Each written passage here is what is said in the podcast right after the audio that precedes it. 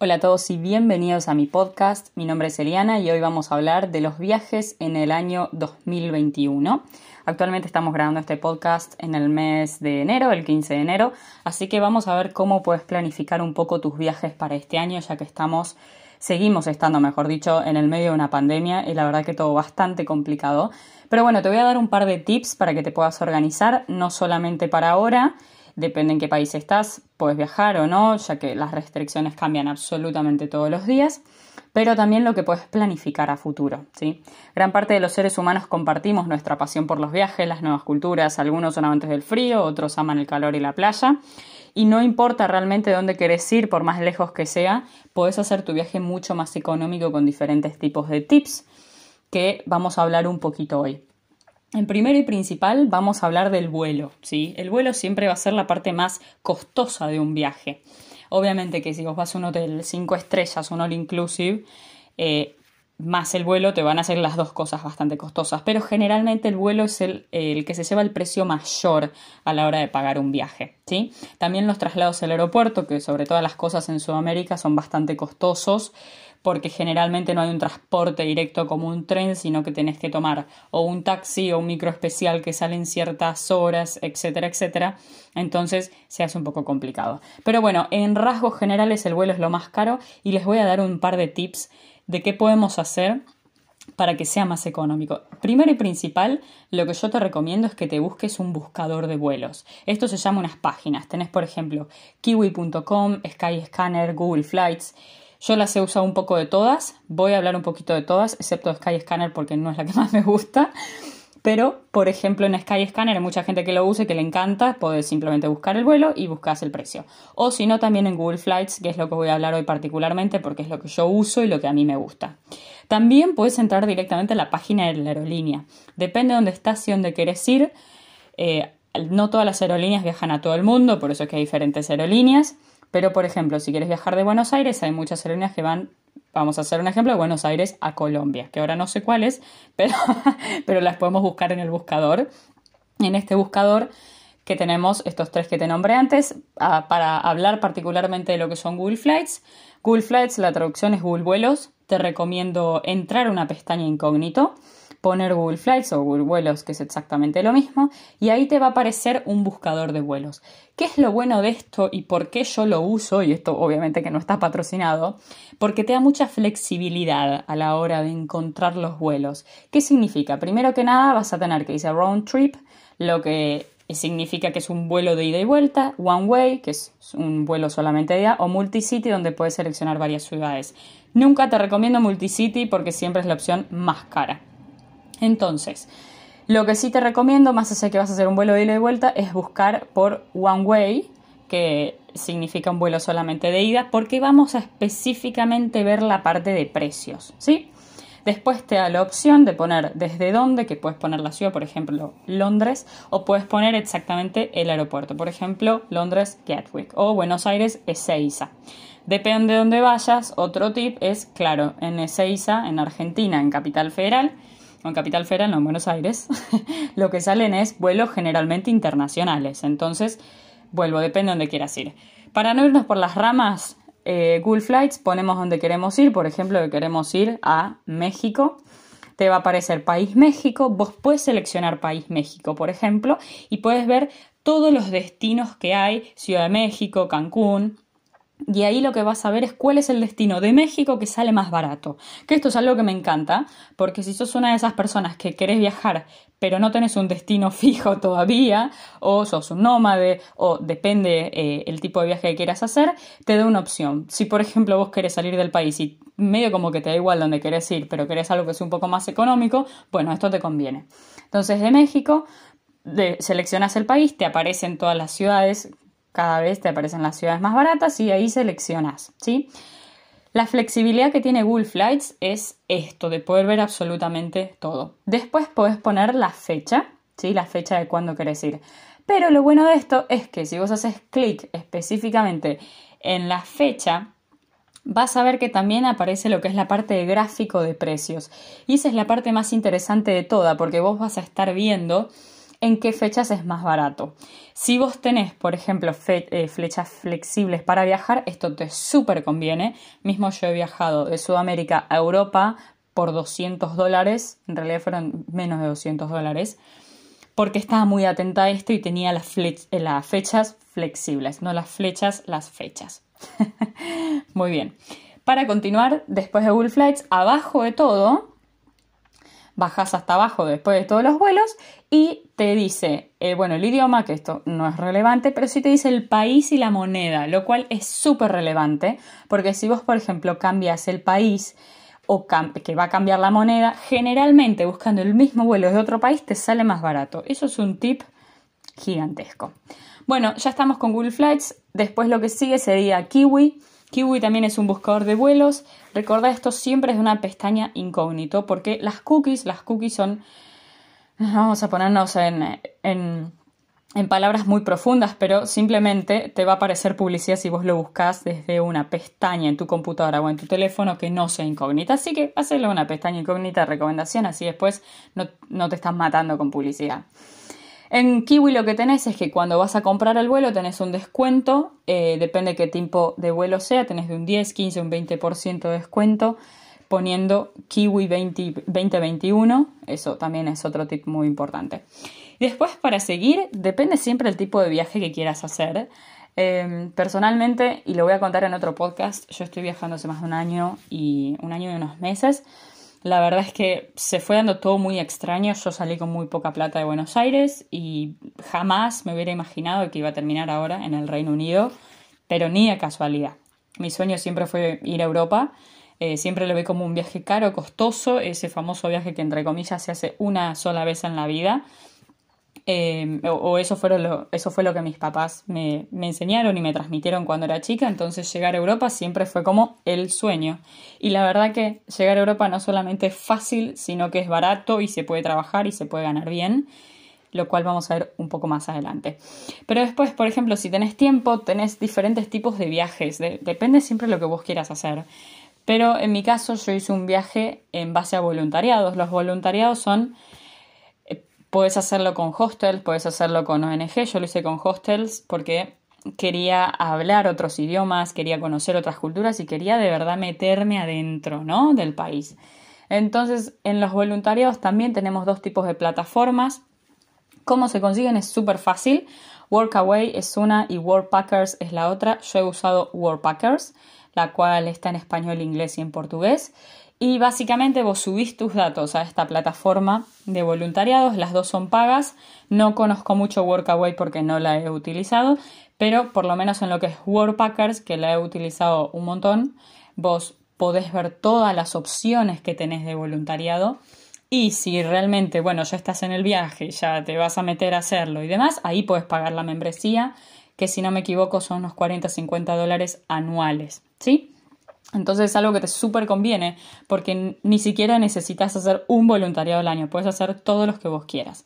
Entonces te metes en la página de Workpackers, subís tus datos, podés poner si hablas otro idioma, si no, la verdad que no es muy relevante. Lo más relevante de todo esto es la actitud que vos tenés a la hora de mandar un mensaje a un hostel.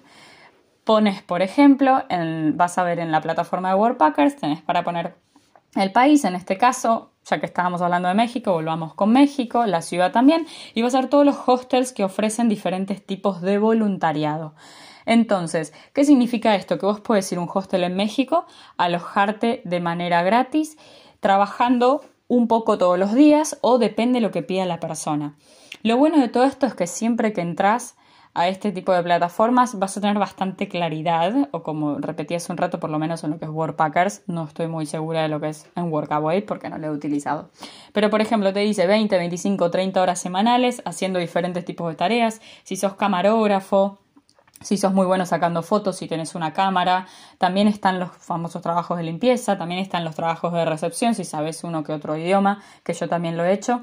Te fijas, hay de todo. Lo importante es que vayas y, que te largues a hacerlo.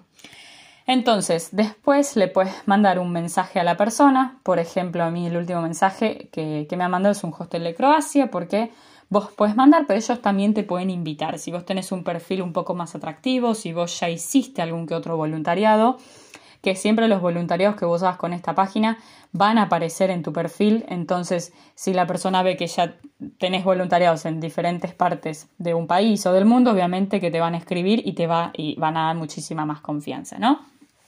Y después también, que es desde mi punto de vista lo más interesante de todo esto, es que cuando vos estás viendo el perfil del hostel, abajo de todo puedes ver las personas que ya realizaron la experiencia, los cuales pueden dejar una crítica y estrellas del 1 al 5, como, como en cualquier compra online, por ejemplo, como Amazon, eh, Mercado Libre. Entonces esas personas van a evaluar el hostel y van a dar su referencia si es que quieren.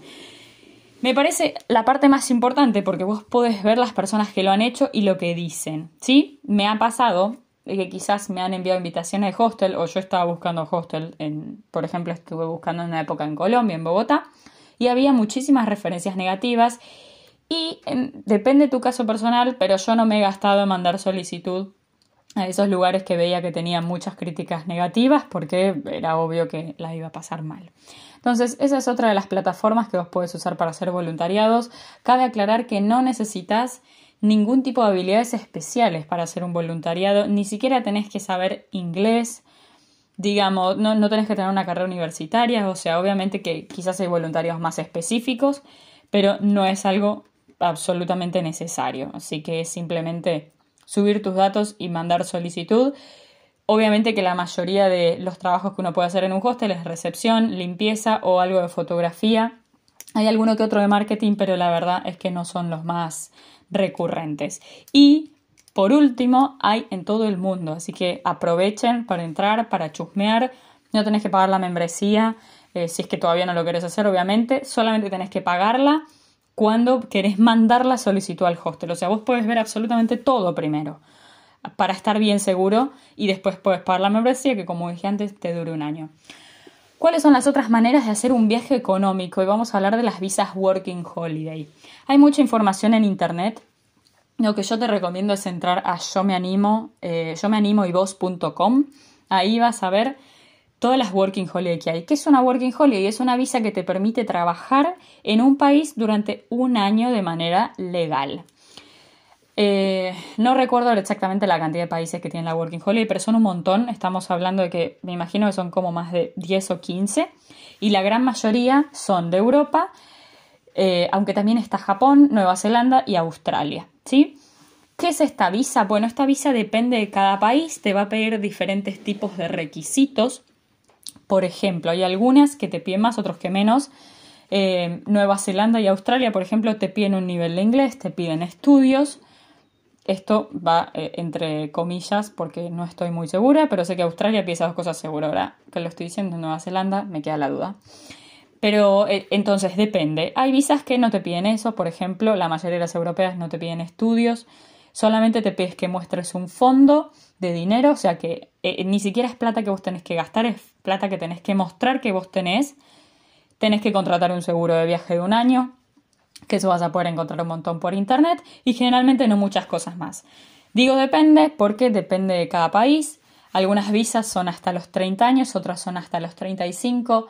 Vuelvo a repetir, depende el viaje, el tipo de viaje que quieras hacer, depende tu edad, depende las ganas, porque obviamente que cuanto más rápido sea un viaje, más caro te va a salir por ejemplo, las dos semanas en México justo en la fecha que vos querés y en el hotel que vos querés, te va a salir más caro que si puedes hacer un viaje un poco más largo, un poco más extenso y llevadero, ¿no? Que te puedes adaptar a las fechas de viaje.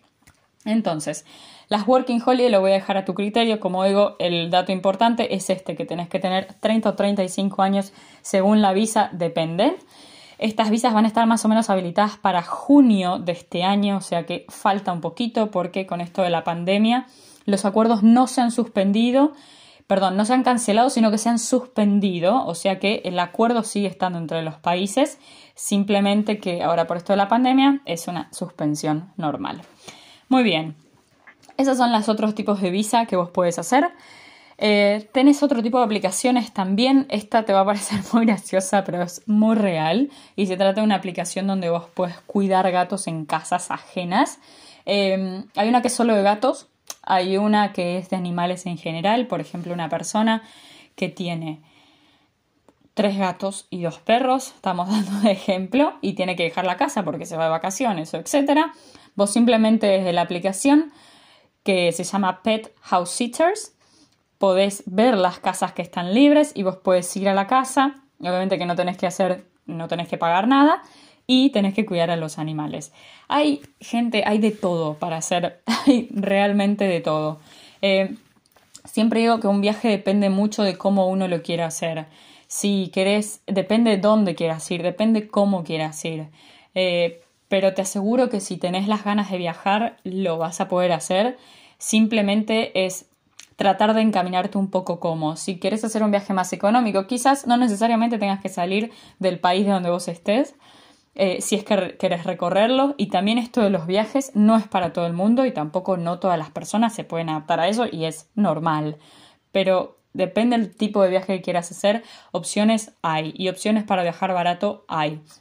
Si sos de las personas que te criaron con esto de que las vacaciones eran un premio y viajar era para gente que gana mucho dinero y que tiene exclusivos trabajos, no, es una absoluta mentira. Hay muchísimo para hacer y desde mi experiencia, viajando podés gastar menos plata que viviendo en un solo lugar y no solamente eso, sino que ganando más plata de lo que haces en un solo lugar.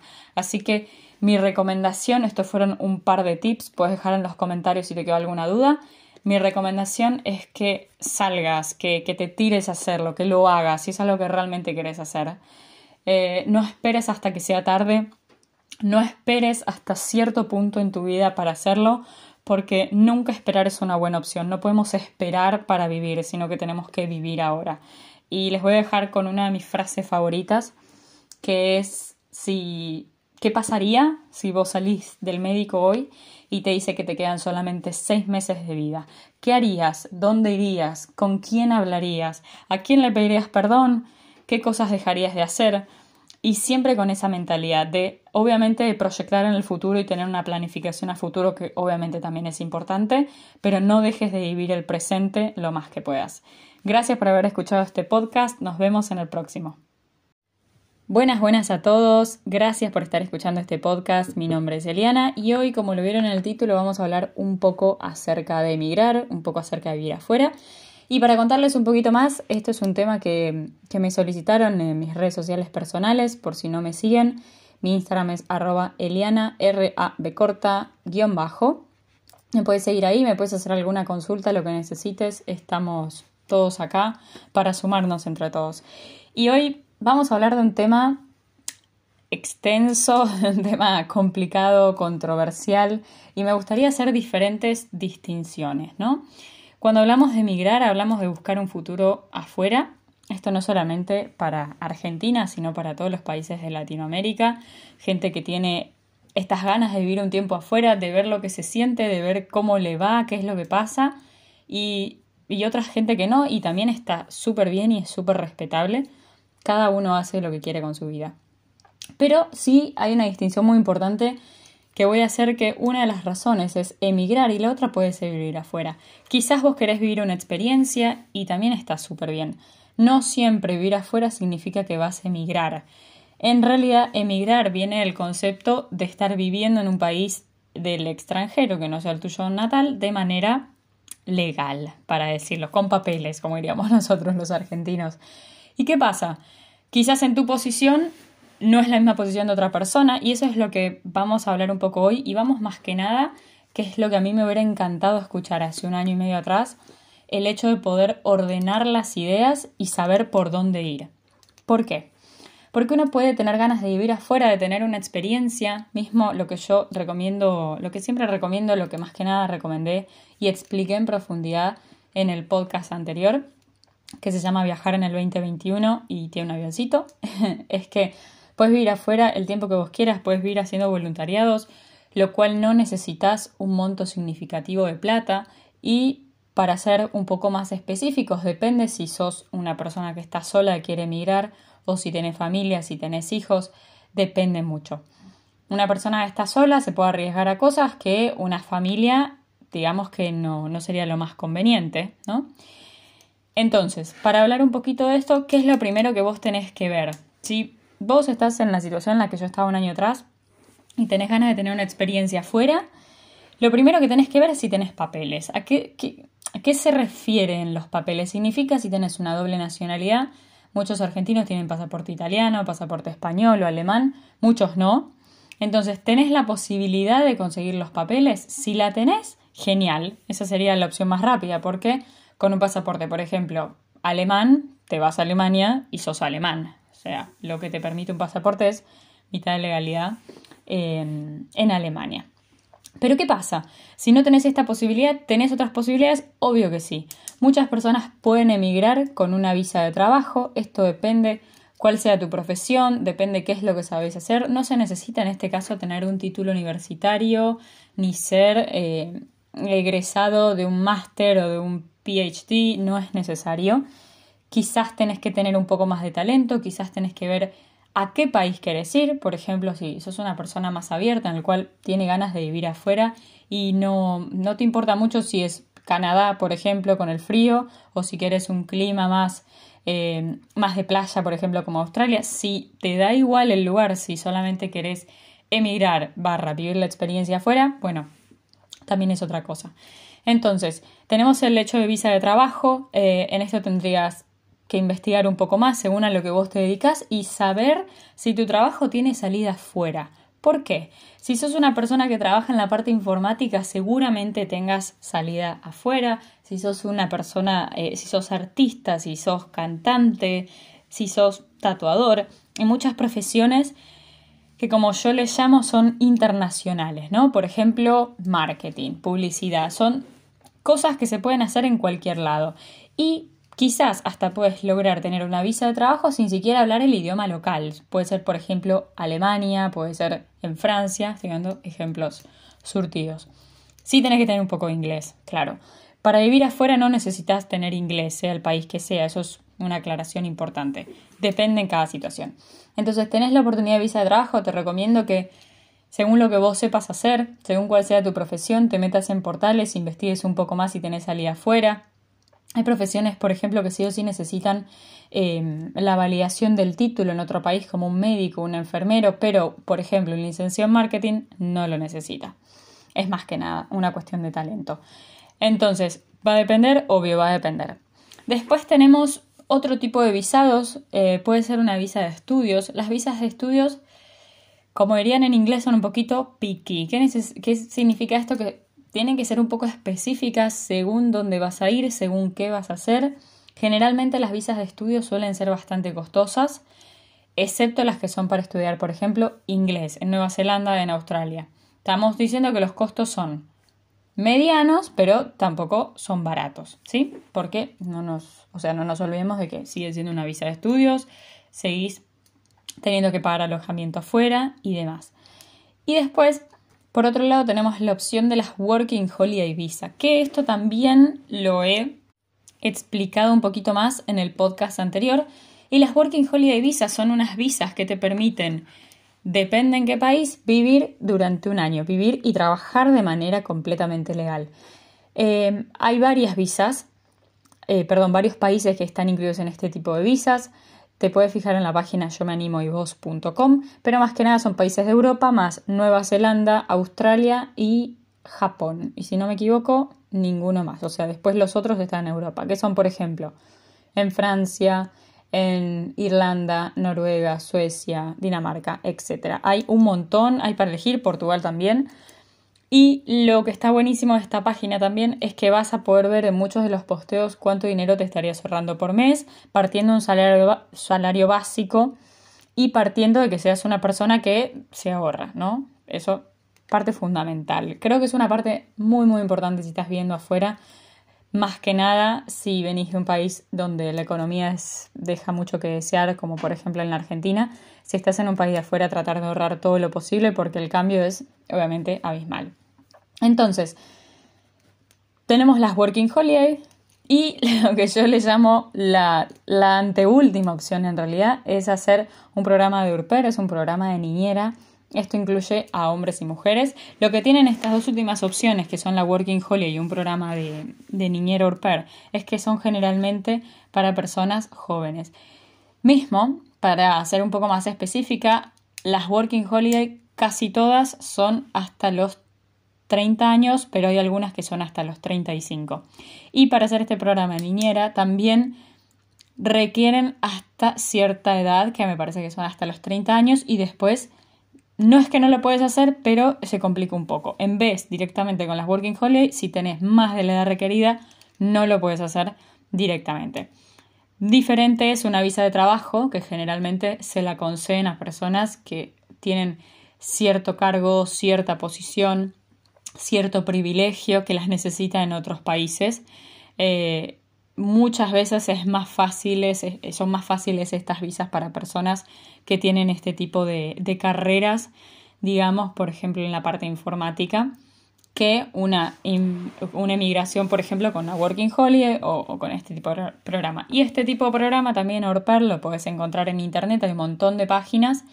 No tenés que hacer ningún pago, no tenés que demostrar ninguna cierta cantidad de dinero como es en las Working Holidays, sino que tenés que hablar con tu familia anfitriona, tener un par de entrevistas, dos, tres, cuatro, las que vos quieras y las que ellos quieran, porque se trata más que nada un tema de confianza, y tomarte un avión e ir al país. En estas otras plataformas también te van a explicar si hay países que necesitas una visa, otros que no, y etcétera. Sí, lo que les voy a recomendar y lo que les voy a explicar en el próximo podcast es cómo estudiar inglés en el Reino Unido de manera gratis y 100% gratis y no es con ninguna exageración, es 100% gratis con certificación del Reino Unido. Así que eso se los voy a dejar para el próximo podcast, que seguramente va a ser el que siga a este. Y bueno, la última opción para emigrar sería lo que ustedes saben, señores, hacerlo a pulmón. ¿Y qué significa esto? Bueno, volvemos a lo del principio. ¿A qué país querés emigrar? ¿Por qué lo querés hacer? No es fácil, obvio que no. Más que nada si no tenés la posibilidad de tener papeles. Eh, obviamente que existen otro tipo de visas, pero eso depende mucho del país. Hay países que es más fácil emigrar y otros que no, eso sí. Hay países en los cuales la visa Working Holiday se puede extender, otros que no, eso también.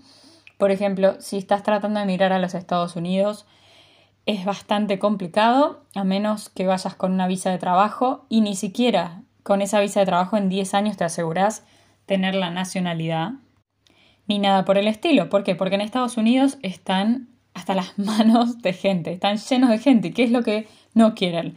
Más gente. Pero si vas, por ejemplo, a un país como Canadá, tiene más flexibilidades a la hora de emigrar, también como Australia, también como Nueva Zelanda, y son países en los cuales la calidad de vida sigue siendo muy alta y desde mi punto de vista hasta mejor que en un país como Estados Unidos, y las puertas están más abiertas, más que nada gente joven, son mucho más, eh, mucho mejor recibidos, entonces te recomiendo eso, a menos que tengas una fijación con un país en especial, lo cual, bueno, desde mi punto de vista no te lo recomiendo porque el mundo es demasiado grande. Y lo que siempre digo, emigrar no se trata de irse y de nunca más volver, se trata de probar afuera, de ver cómo le va uno afuera, de aprender otro idioma, aprender otras culturas, aprendiendo otros idiomas te puedes comunicar de manera diferente con la gente, literalmente es hablar de otra manera, hablar en otro idioma, conocer gente de todo el mundo y la verdad que si te puedo dar un consejo, te invito a que trates de tener la mayor cantidad de experiencias como esas que puedas.